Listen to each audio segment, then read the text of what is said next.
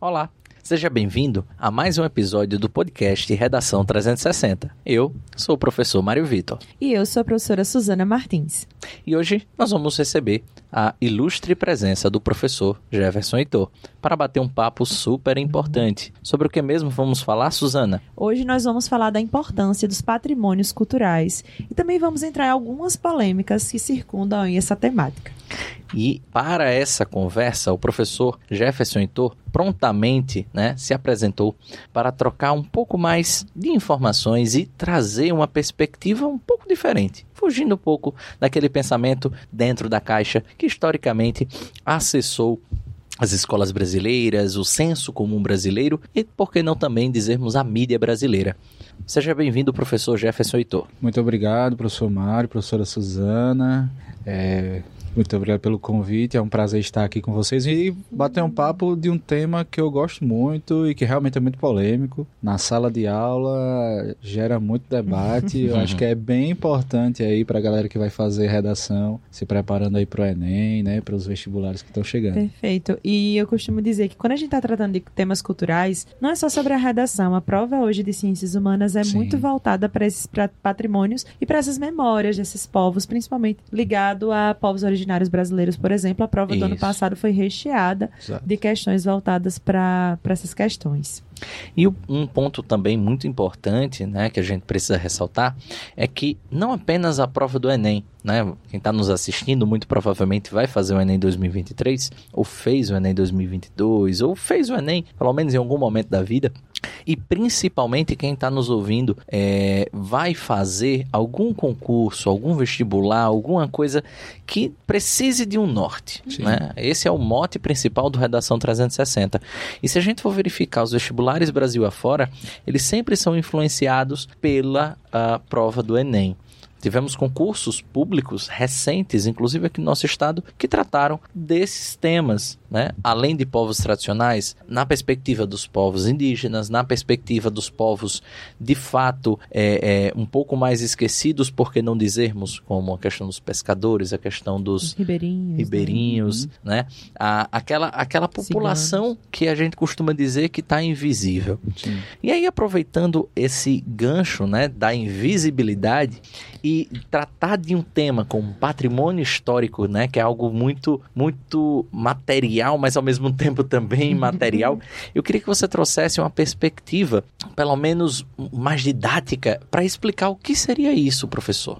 Bem, é, para a gente, é o que a filosofia chama de axioma, né? É patrimônio cultural. Então, o que é patrimônio e o que é cultura, né? cultura. né? Patrimônio é todo o conjunto de bens materiais ou imateriais que pertencem a alguém ou a algum grupo, né? Então, é, patrimônio é, a gente fala de patrimônio privado, patrimônio público, uhum. né? E aí vem a, a, a, definição de patrimônio cultural. E esse patrimônio cultural, como cultura, né? Como manifestação de uma identidade de um povo, é, como cultura que vem da agricultura, né? Que é transformação, então a, a ação de, de transformação, né? A ideia de cultivar, de fazer crescer, de criar, né? Algo pequeno que se transforma e gera frutos e outras árvores, né? Então a cultura é essa transformação. Então o patrimônio cultural é aquilo que pertence a essa manifestação de determinado povo, determinada comunidade.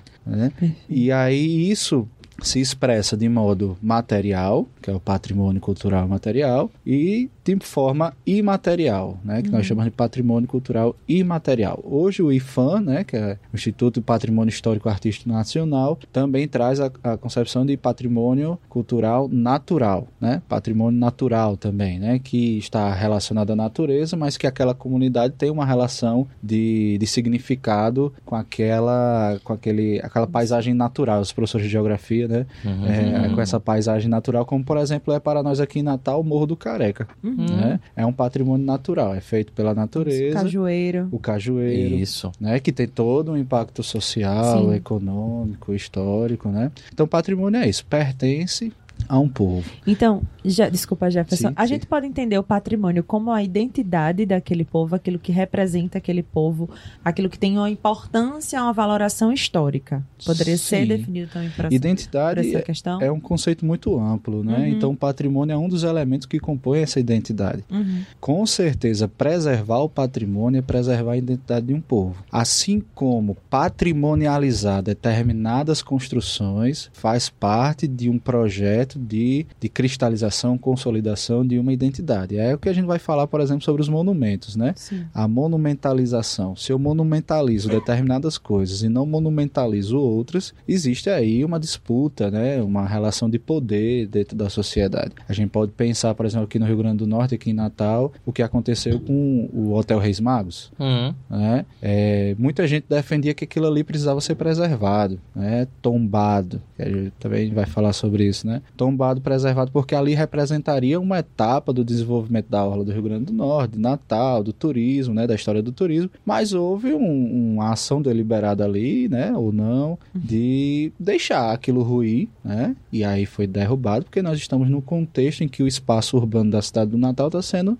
debatido no plano diretor. Né? Então, aquela região ali é uma região em disputa, né? e aí resolveu-se não monumentalizar aquilo ali, porque o esquecimento também faz parte da construção da identidade. Né? Uhum. Então, enquanto existe resistências né, de manter o patrimônio para não se cair no esquecimento, existe também ações de deliberadas de esquecimento. Eu, eu, tá, eu não tenho uma resposta para isso, mas é uma coisa que eu levanto, é uma coisa que eu reflito, principalmente quando a gente vai visitar outras capitais do Nordeste. Sim. Eu sinto que Natal, a, nós, nossa cultura, nós não valorizamos os nossos patrimônios. Uhum. Então, quando você chega em Pernambuco, por mais deteriorado às vezes que esteja, mas a galera anda com a bandeira, anda com a, a sombrinhazinha do frevo. Uhum. Então, aqui a gente não, não, não, percebe tanto essa marca. E eu acho que eu sinto muito isso dos alunos. E aí, quando eu falo assim, ah, a ginga com tapioca, uhum. que se configura um, um, patrimônio material porque se trata de uma receita. Aí os alunos, ah, professor, mas eu mal como ginga com tapioca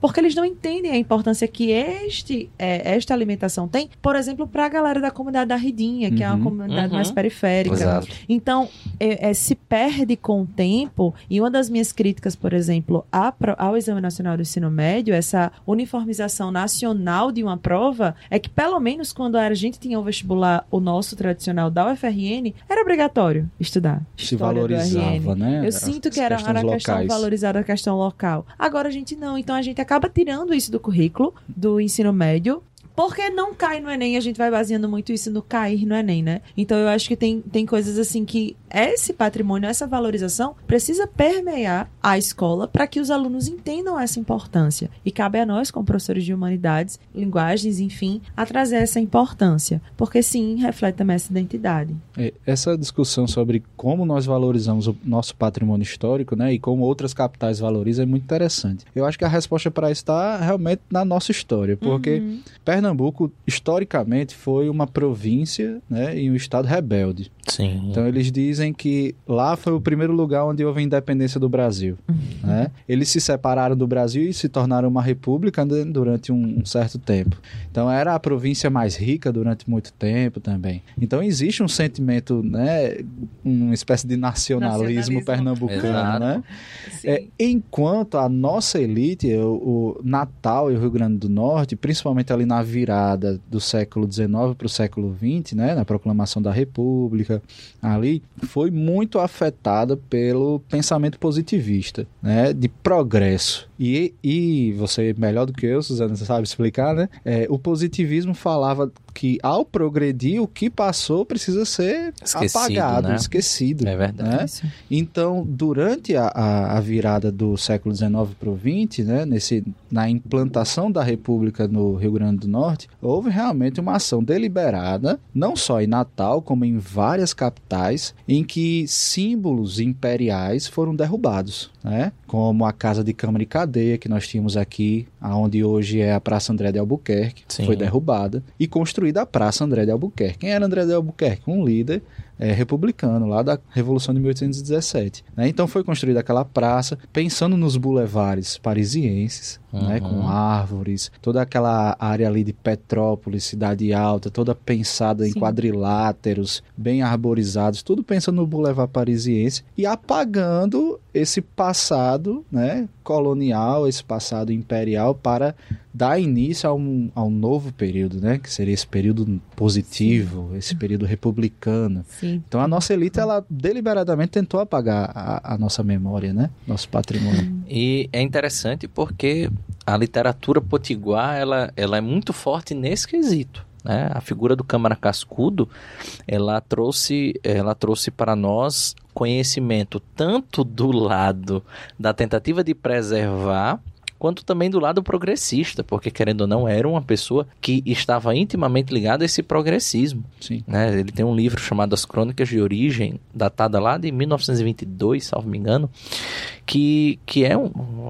completou 100 anos, ou deve estar né, nessa, nessa transição de 100 anos. E é um livro que, que conta a história da reurbanização de Natal, ou melhor dizendo, da primeira grande urbanização de Natal, a partir da criação dos, dos bairros, perdão, que eram quase municípios, porque eram completamente independentes, uhum. embora se cruzam bastante hoje, né? Do bairro do Tirol, do bairro do Alecrim, do bairro das Rocas e do bairro da Ribeira, né? Esse, esse, esse, esse quadrilátero, digamos assim, ele tinha uma relação muito direta com essa Belle Époque francesa. Sim. Só que ao mesmo tempo, o Câmara Cascudo era aquela figura que exaltava o folclore. Nostálgico. Era, era aquela figura que exaltava a importância do Instituto Histórico e Geográfico. Era aquela figura que sempre ficava tentando é, é, é, penetrar um pouco mais na história, um pouco passada do Rio Grande do Norte.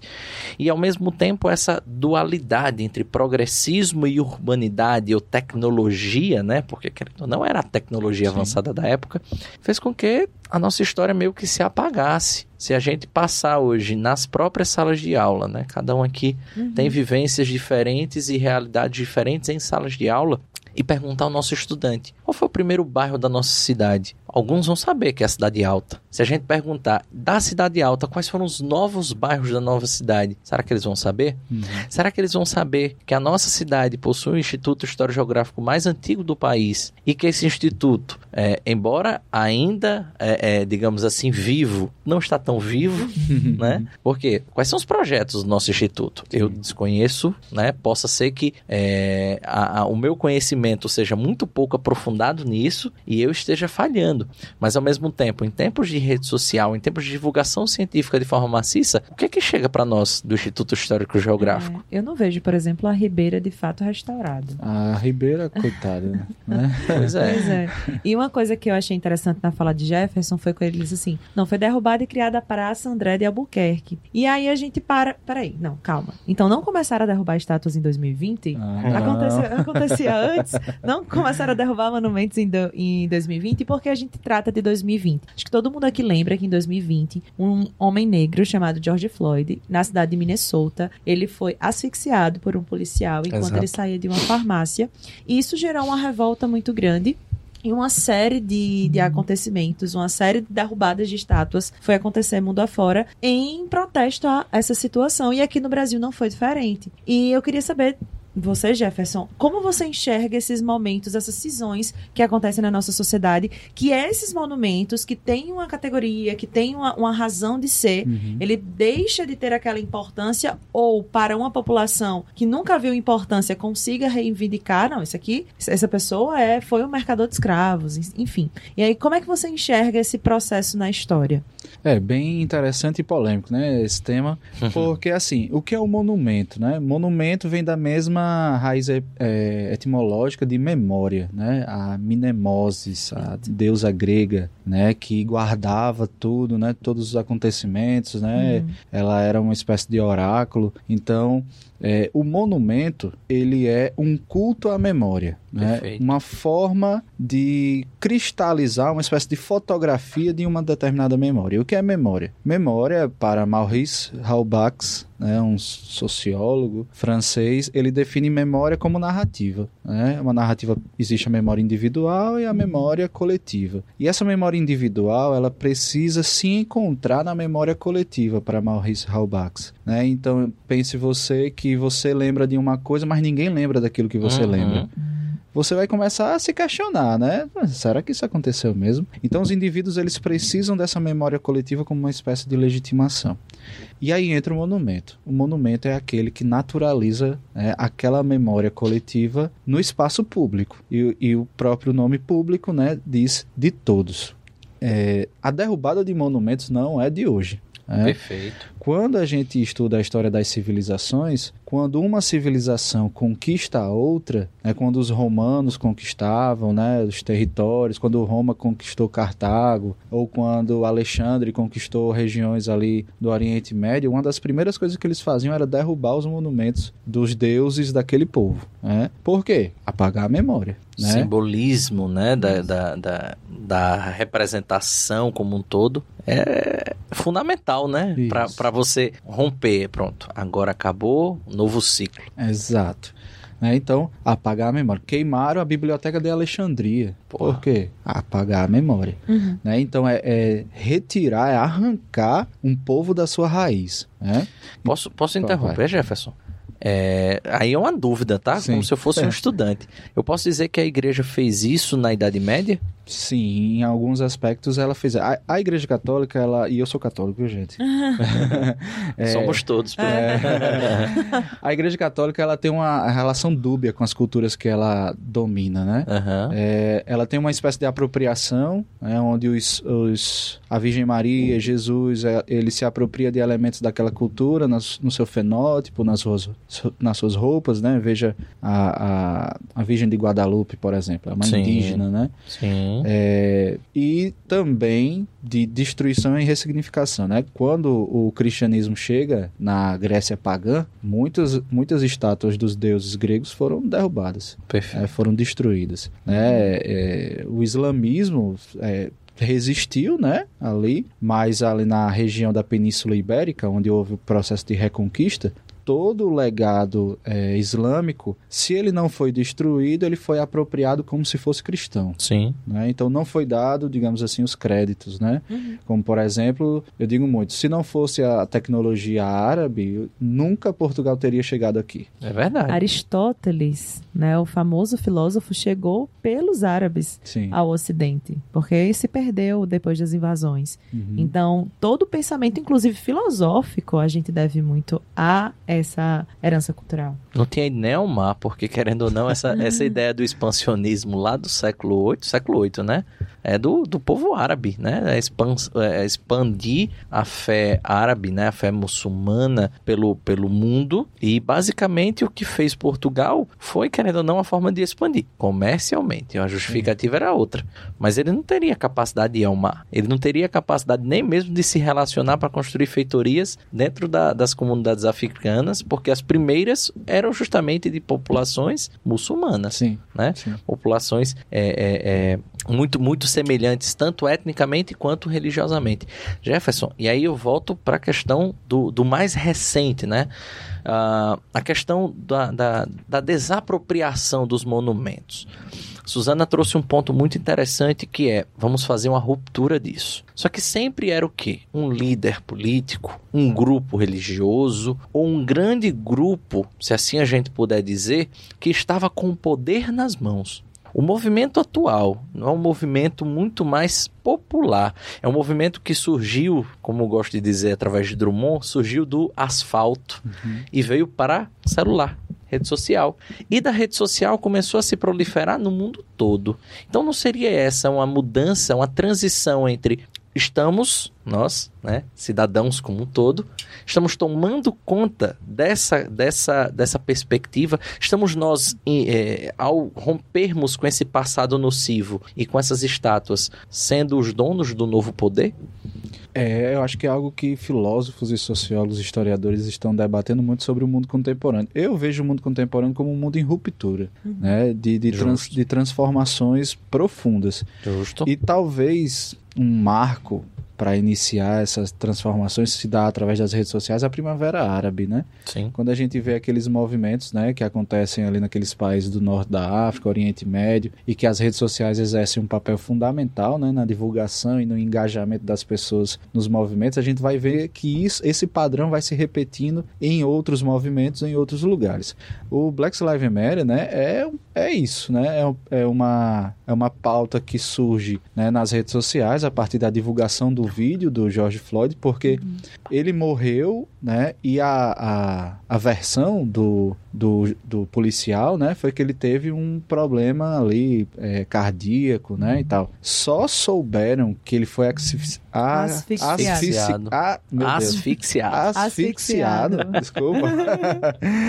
é, depois que o vídeo de uma jovem, né, gravando, viralizou, viralizou nas Isso. redes sociais. Né? Então veja o poder né, das redes sociais. Então, hoje, de fato, grupos sociais que historicamente foram silenciados, eles conseguem ter voz. Ter voz por meio da, da, da democratização né, da, da, da internet, Sim. da informação, mas também eu acredito que essas parcelas da população hoje elas conseguem ter um acesso a uma educação mais crítica do que em outros momentos. Uhum. Né? Principalmente a questão da, da lei que obriga o ensino da cultura afro-brasileira, né? africana e afro-brasileira nas escolas, né? principalmente no componente curricular de história. Uhum. Hoje, diferente do meu tempo, dos nossos pais, pais, né, a gente aprende sobre a população negra que compõe a maioria da nossa população, não é descendente de escravo. Uhum. É descendente de reinos poderosos. Exato. De reis e rainhas, de engenheiros, de artistas que foram sequestrados e trazidos à força para o Brasil. Né? E aí talvez o maior genocídio da história da humanidade, mas é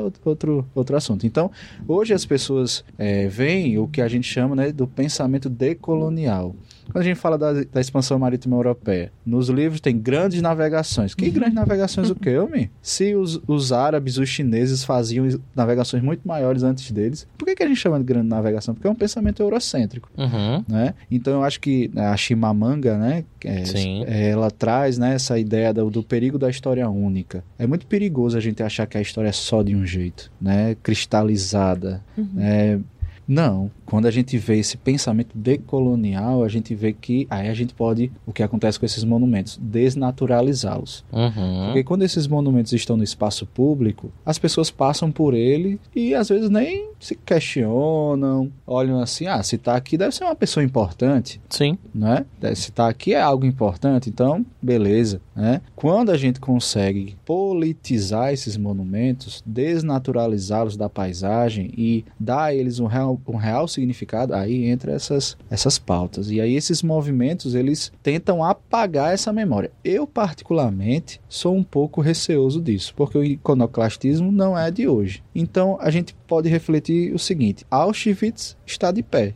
Uhum. Né? Por que Auschwitz está de pé? Porque é necessário que permaneça em pé, para que a gente não esqueça. Verdade. Né? Uhum. Então, o que nós faremos com a estátua de Borba Gato, que foi incendiada uhum. lá em Santo Amaro, né? Zona sul de São Paulo? O que, é que nós vamos fazer? Vamos derrubar? Vamos queimar, como fizeram? Uhum. Né? Ou vamos politizar, vamos contextualizar, vamos desnaturalizar, né? Porque realmente nós não temos monumentos ao trabalhador, ao indígena, ao uhum. homem negro no Brasil, nos espaços públicos. Né? Sim. Que o único que eu vi foi Zumbi de Palmares Zumbi, na Bahia, é. em Salvador. Pronto, Só. acabou. tem um ou outro, assim, é. mas bem pequenininho ali. Não tem o destaque tem. como o Monumento às Bandeiras, no Parque do uhum. Ibirapuera, né? E é até interessante a gente questionar por que, que os bandeirantes são tão cultuados, digamos assim, e só é em verdade. São Paulo? É verdade. Há uma intenção nisso. Uhum. A elite paulista, em determinado momento histórico, quer elaborar uma narrativa em que justifique ao Brasil a sua liderança. Né? E eu acho muito interessante a gente pensar o seguinte: quando um monumento ele é construído, ele fala mais do período que ele é construído do que o tempo que ele busca representar. Perfeito. É, explico. O Monumento aos Bandeirantes fala mais do início do século XX do que do século XVII. 17. Nem as vestimentas eram a mesma da que tá lá. Não tem nada a ver. Não tem nada a ver. Tem nada a ver. né? Os bandeirantes do início do século XX, eles são chamados de raça de gigantes. São representados como homens brancos, bem barbeados, com vestimentas europeias, quando na verdade a gente sabe que eles eram mamelucos. Uhum. É, Raposo, Raposo Tavares não, Domingo Sávio, não, Domingo Sávio é um santo. É... Ai meu Deus, esqueci o nome dele agora. O que veio aqui pro Rio Grande do Norte. O... Não sei. Gente, depois eu vou lembrar. Mas o que foi contratado pela capitania de Pernambuco, nem português ele falava. Né? Falava tupi, vivia metido no meio do mato. A descrição do bispo de Pernambuco, né? 1637, se eu não me engano, ele fala: esse selvagem vive com sete mulheres, não fala português, vive no meio do mato e ainda diz que é cristão. Né? Então, é, esse monumento feito aos bandeirantes, na verdade, é uma construção narrativa do que a elite paulista do início do século XX queria. E isso que você pontua bem, não, é o que a elite queria passar.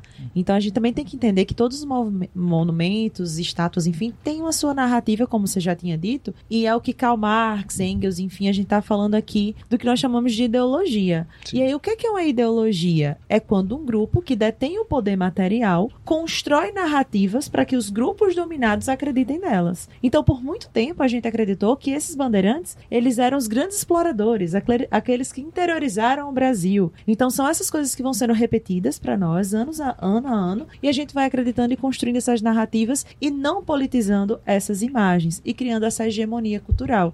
Então quando o Mário fala que ele percebe um outro movimento, né? Se antes você tinha derrubada dos monumentos para mostrar o seu poder e a sua força, agora eu tenho esses dominados que entendem que se construíram, que refletiram, que tiveram a oportunidade de fazer essas análises sobre essas estruturas racistas que a gente viveu e dizer, não, isso aqui tem que parar. Uhum. E eu preciso questionar isso. Perfeito. Então é, é, é, muito interessante essa, essa mudança do olhar que a gente vai percebendo e analisando. O bandeirante é Domingo Jorge Velho, tá, Domingo. tá, gente? é, realmente eu não ia acertar jamais. e aí eu gostaria é, que você pudesse, né, de uma maneira até, mais uma vez, didática, de uma maneira que o estudante que vai construir lá a sua redação possa dissertar de uma maneira bem clara o que é um patrimônio imaterial. Bacana. Bem, então, de novo, patrimônio é um conjunto de bens ou práticas que pertencem a um povo. O patrimônio imaterial é aquilo que não é tangível e que é transmitido pela, pela comunidade através da oralidade. Né? Então, é, o que é um patrimônio material? É uma dança, é uma receita, é um conto, é uma música, né? uma lenda, uma lenda. Né? Então, toda aquela manifestação cultural que pertence a um povo, que faz parte da sua identidade e que não é tangível, né, palpável, Sim. pode ser classificado como patrimônio material. Agora, existe a questão formal, ah. porque aí é a questão da patrimonialização. Sim. Algo pode pertencer ao povo, né, ser muito identitário, mas hoje existe uma estrutura legal em que tomba, né, o processo de tombamento. Então, é importante para essas comunidades que busque né, registrar esse patrimônio para que ele tenha, faça parte de uma política pública, Perfeito. receba incentivo para a sua preservação. Uhum. Porque hoje no mundo globalizado, você, por exemplo, ensinar dança de coco para os jovens. Né? Se não houver, ao meu ver, né, a não ser que exista um professor muito bem intencionado, uma comunidade muito bem organizada, mas se houver uma política pública de incentivo né, financeiro né, para a construção de um, um grupo né, cultural em determinado lugar, onde possa haver um, um trabalho né, de educação e tudo, essa, essa prática ela pode sobreviver. Eu vejo até às vezes a galera que está envolvida em quadrilha junina, por exemplo. É, faz parte da nossa cultura, mas cada vez mais eu vejo se transformando num algo que não era aquilo, né? Quadrilha junina da nossa época, né? Vai ser as chamadas estilizadas aí e tal. Mas se eu não me engano, quadrilha junina não é tombado como patrimônio material. É mesmo? Se eu não me engano, não é. Porque quando for, aí precisa ser daquele jeito, né? Entendi. A ginga com tapioca, por exemplo, para ser o patrimônio imaterial tombado, né, aquele que é protegido, precisa ser feito com determinados ingredientes de determinada forma. Eu não posso gourmetizar a ginga com tapioca, não posso botar doce de leite, leite condensado, uhum. senão deixa de ser aquela ginga com tapioca patrimônio uhum. imaterial do Rio Grande do Norte, né? Então, E aí, quem diz o que é patrimônio ou não, né? Segundo o artigo 216 da Constituição Federal, é obrigação do Estado e da comunidade proteger. Então, é o Estado que tomba, mas é a comunidade que precisa lutar por esse reconhecimento e a sua preservação. Né? Vamos entrar numa polêmica agora, tá? Ixi, Eu gosto. queria. Eu queria que a gente colocasse lado a lado, ou melhor, até frente a frente, a algumas polêmicas voltadas a mercado e patrimônio histórico. Eita.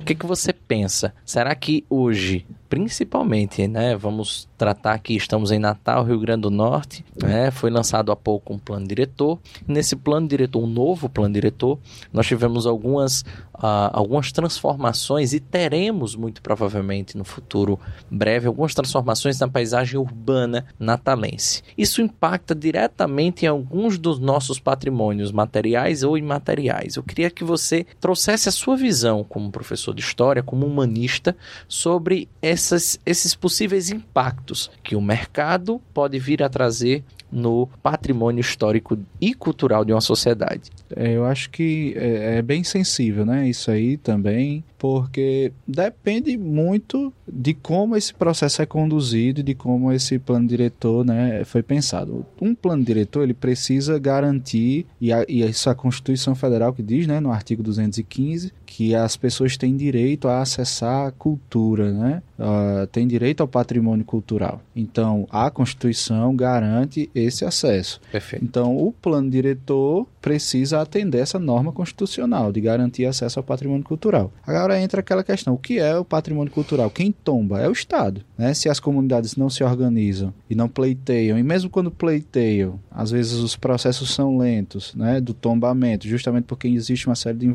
de interesses envolvidos. Sim. Porque quando tomba, já era, não pode mexer. Existe uma problemática com relação a isso, por exemplo, ali na rua é, Afonso Pena, Sim. ali em Petrópolis. Sim. Algumas casas que tem ali, próximo ali ao cruzamento com a Mossoró, por exemplo, tem a sua fachada tombada. E ali é uma região muito valorizada, Extremamente. muito valorizada. Só que aquelas pessoas não conseguem vender aquelas casas. Por quê? Porque não pode reformar aquela fachada, porque foi tombado, né? A Ribeira também passa por algo parecido, né? É tombado, vários prédios ali são tombados. Só que aparentemente parece que existe uma, um, um desleixo deliberado de deixar aquilo ruir para que o tempo derrube e aí eu tenha é, eu tenha a justificativa para construir algo no lugar. Né?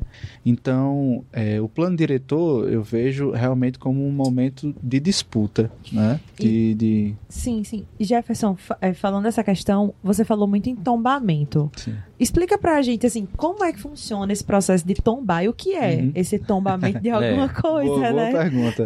Meus alunos brincam muito. É, Mas, professor, vai tombar, É, é a Carol com K, é? pra tombar, tombei. É, tombamento vem de um termo jurídico português e que, em que tombar significa registrar, inventariar. Né? Então, esse termo vem, por isso que existe um arquivo em Portugal que se chama Torre do Tombo, né? que era onde, é, onde ficam todos os registros. Né?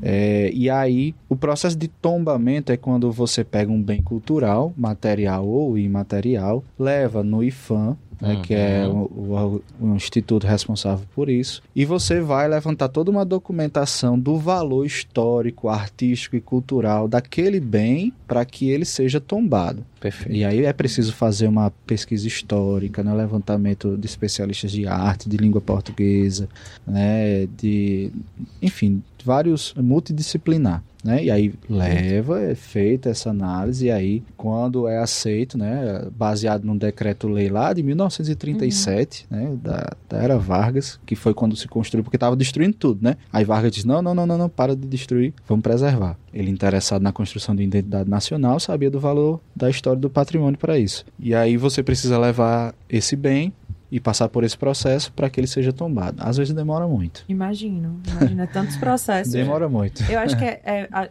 assim, né? Não querendo comparar, mas por exemplo, a demarcação de uma terra indígena, você também tem que mostrar aquela importância daquela terra, o, o histórico daquele uhum. povo naquela terra para você Isso. conseguir demarcar. E mesmo quando mostra, e, não, e mesmo quando mostra acaba não sendo demarcada. E aí, Jefferson, voltando para a questão que a gente estava falando das derrubadas das estátuas e tudo mais, você falou sobre a politização dessas estátuas e a desconstrução às vezes dessa narrativa desses heróis que não foram heróis. Uhum. É, coisas práticas que você acha que a gente pode fazer, assim, que, que, tá, eu consigo politizar, eu consigo, mas o que é que eu posso deixar naquela imagem naquele momento? Uhum. O que é que eu posso deixar ali próximo? Ou talvez retirá-la? O que é que a gente pode fazer com essas imagens? A gente pode partir de, da, da reflexão de experiências de outros países, né? Uhum. O que a Bélgica fez com os monumentos a Leopoldo II, né? Quem está assistindo contextualizar, Leopoldo II foi um rei belga muito importante no processo de industrialização da Bélgica ali no século XIX. Uhum. Foi do Congo, aquele? Do Congo, ah, é. nossa. Depois vocês colocam assim, Google Google. aí. Crianças no Congo, período em que os belgas estavam responsáveis pela ali no, a partilha da África, século XIX. Isso, é. Vocês vão ver o que é, como é que as crianças ficaram. Então, o Congo belga, ele era a fazenda de Leopoldo II, né? Gente, Então, é. é bem pesado. Alguns historiadores, inclusive, estimam que direto e indiretamente ele foi responsável pela morte de 10 milhões de pessoas. Nossa hum. senhora. Né? Então, mas esse cara na Bélgica, ele era um grande, porque ele fez a Bélgica se tornar uma potência industrial, né? Então, tem estátua de Leopoldo II em todo canto. Dentro desse processo, após o Black Lives Matter, é, o governo de, de várias cidades resolveu mover essa estátua para espaços museológicos. Perfeito. Né? Por quê? Qual é a justificativa do prefeito de. Qual é a capital da Bruxelas, né? Sei lá. Acho que é. Não lembro. Não, Acho que é Bruxelas. Google. Né? Google. Sim, O prefeito da capital, lá da capital de, de, da Bélgica, ele justificou o seguinte, né? Que o espaço público pertence a todos. Então, aquele, aquela imagem ali... Bruxelas. Aquele... É, Bruxelas. Bruxelas. aquela imagem ali não representava mais todos. Perfeito. É, então, Nossa. é colocado no espaço museológico para aí ser contextualizado. O Palácio de Versalhes, né? Não, o Museu do Louvre, na uhum. França, Sim. ele se iniciou dessa forma também. Durante a Revolução Francesa, lá no século XVIII, é, os revolucionários eles retiravam as estátuas da monarquia e colocaram todas amontoadas num canto só. E aí foi onde começou o Museu do Louvre. Né? Então a gente tem essa opção de colocar em espaços museológicos. E, e, é interessante colocar dentro do museu porque você tem ali um guia, você às vezes tem um historiador que trabalha naquele museu e que ele vai contar a história, ele vai problematizar, ele vai politizar uhum. essas imagens diferente do que você vê ali no seu cotidiano todos os dias. Exato. Outras experiências tentam colocar essas estátuas, esses monumentos que estão no espaço público, tentar contextualizar ali, com uhum. placas, com alguns. Hoje colocam até QR Codes para você poder entrar na história ali e ir mais profundo. Exato. E outras propostas apontam para uma espécie de compensação. Então, alguns países da África, por exemplo, uhum. estão construindo monumentos né, a, a, ao, ao, seu passado glorioso. Né? Existe um monumento no Senegal que eu acho belíssimo, que é a Renascença Africana. Você pode googlear aí. É um monumento colossal né, de um homem preto com a sua esposa e, a, e o seu filho aqui e o filho aponta para adiante, né, como para o futuro. Né? Existe estátuas em homen... eu acho que foi na Dinamarca que se construiu a primeira estátua de uma mulher negra, né, em homenagem a uma mulher negra. É, então, atualmente também vem tendo esse, esse movimento de monumentalizar esse pensamento decolonial. Legal. Uhum. Né? E aí a gente pensa que no Brasil nós temos muitos homens pretos e mulheres pretas incríveis, né? É verdade. Como José do Patrocínio. Carolina Maria de Jesus. É, Luiz Gama, uhum. né? O próprio Machado de Assis. Machado de Assis, né? que é interessante que Machado de Assis ele foi branqueado pela história. Total. Né? Não só ele, né? Mas, por exemplo, o primeiro presidente bra é, brasileiro negro, né? Lima. Não. Ai, ele Deus. foi o, o, Agora eu me perdi. Eu ia falar Lima mas, Barreto. Não, Lima Barreto não era negro, mas era, era um grande autor, né? Na época. É o. Ah, meu Deus.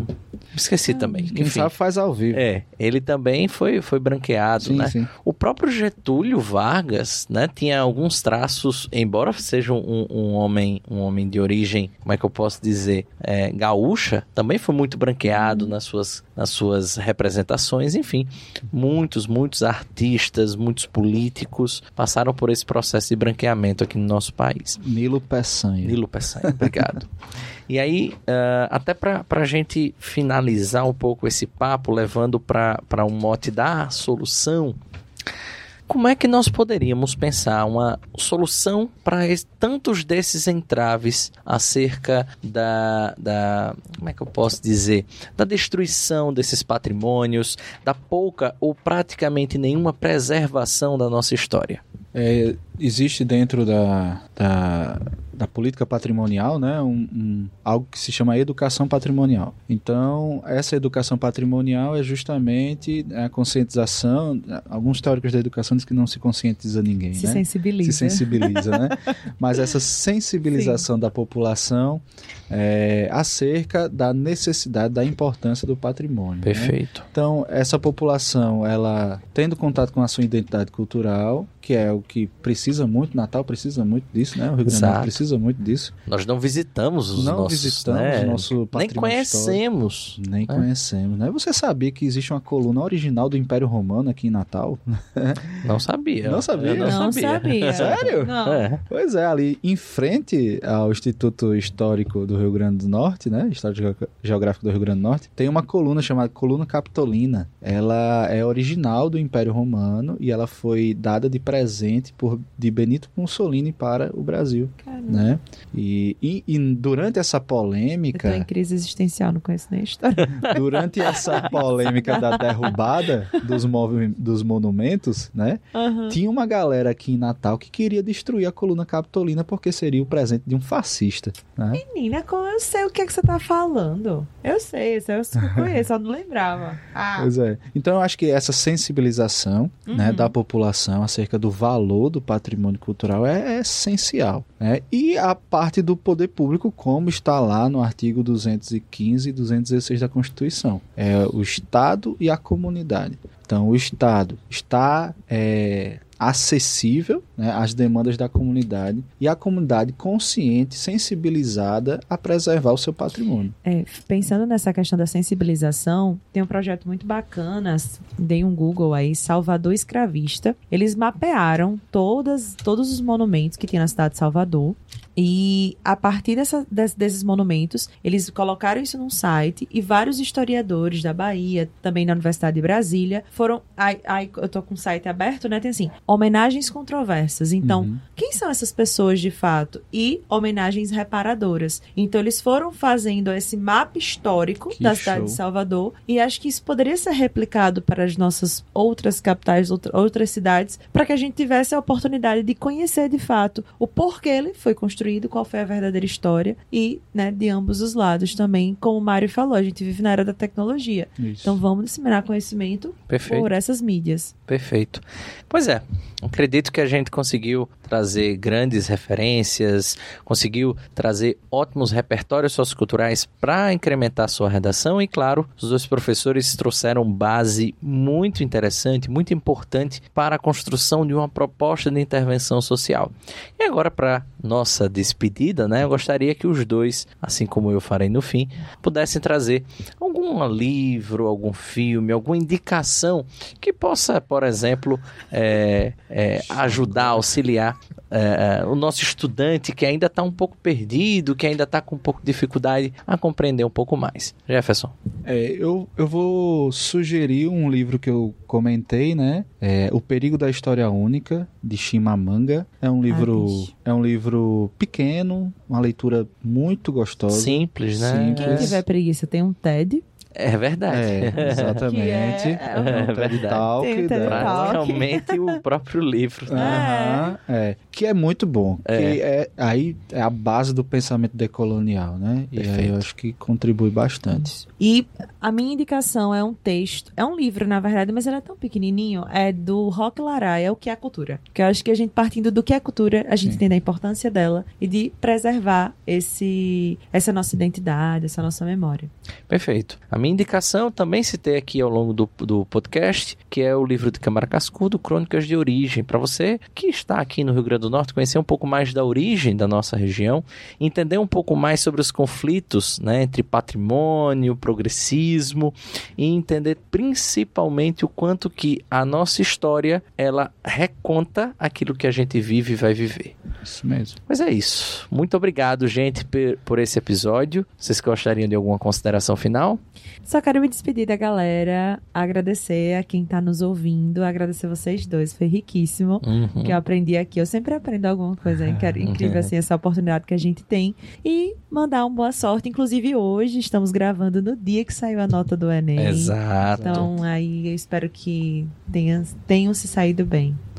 É isso, eu queria agradecer ao convite, né? Sempre muito bom bater esse papo, né? Sobre história, sobre cultura, sobre. Acho que enriquece, eu também saio aprendendo bastante, né? Uhum. E quanto mais a gente democratizar o conhecimento, acho que a gente vai viver num mundo melhor. Sem dúvida, sem dúvida. Agradecer demais ao professor Jefferson, à professora Suzana e a você. Espero que você deixe seu like aqui nesse vídeo. Espero que você compartilhe principalmente. Comenta também qualquer dúvida que você tiver. E nos segue lá nas redes sociais. Eu sou o arroba Prof. Mário Vitor. Eu sou arroba Suzana Martins, com três S no final. Eu sou arroba prof.jeffersonheitor. E também temos o arroba na reta do Enem, onde você pode acompanhar tudo do nosso cursinho, né, Suzana? O curso Redação 360. Exato. Temos data para começar, primeira semana de março, toda sexta-feira, aqui no Reta Cursos, no, so- no Shopping Seaway. Exatamente, dia 3 de março, viu, gente? 3 de março nós temos um encontro marcado aí com vocês. E é isso. Muito obrigado e até a próxima. Valeu.